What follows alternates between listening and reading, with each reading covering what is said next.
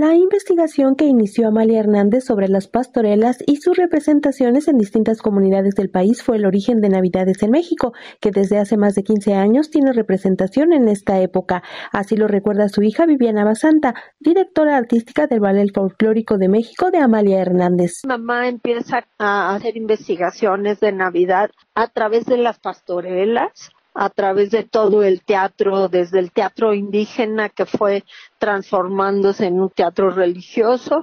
Entonces se buscaron danzas que dieran como la línea de una pastorela, digamos los diablos de Ometepec, el arcángel Miguel, los Migueles de Puebla, las pastoras de Querétaro y mucha música mexicana que hay especialmente hecha para Navidad, para esta época de Navidad, de Epifanía. Entonces se fue adentrando en esa pastorela.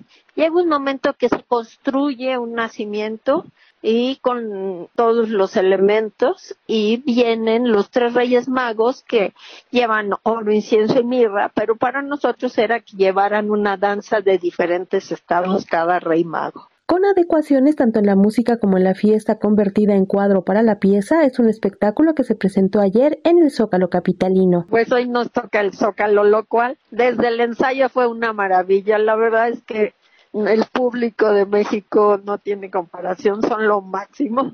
Te emocionan, empezaron a oír música y se empezó a juntar la gente, eh, aplaudieron, cantaron, estuvo muy padre el ensayo porque nos permite a nosotros también como directivos estar cerca de la gente y creo que es una experiencia padrísima estar ahí. En distintos escenarios con coro y música en vivo, las expresiones de grupos y comunidades continuarán su temporada en el castillo de Chapultepec. El castillo, híjole, esa parte es como adentrarte en la historia, ¿no? En la historia de México y pasas por distintos momentos entrando al castillo, visitando el castillo, viendo un espectáculo mexicano dentro del castillo. Entonces son como una mezcla de cuestiones históricas que la verdad a, mí me parece, me encantan esas funciones, me encanta voltear y ver la bandera y ver las estrellas.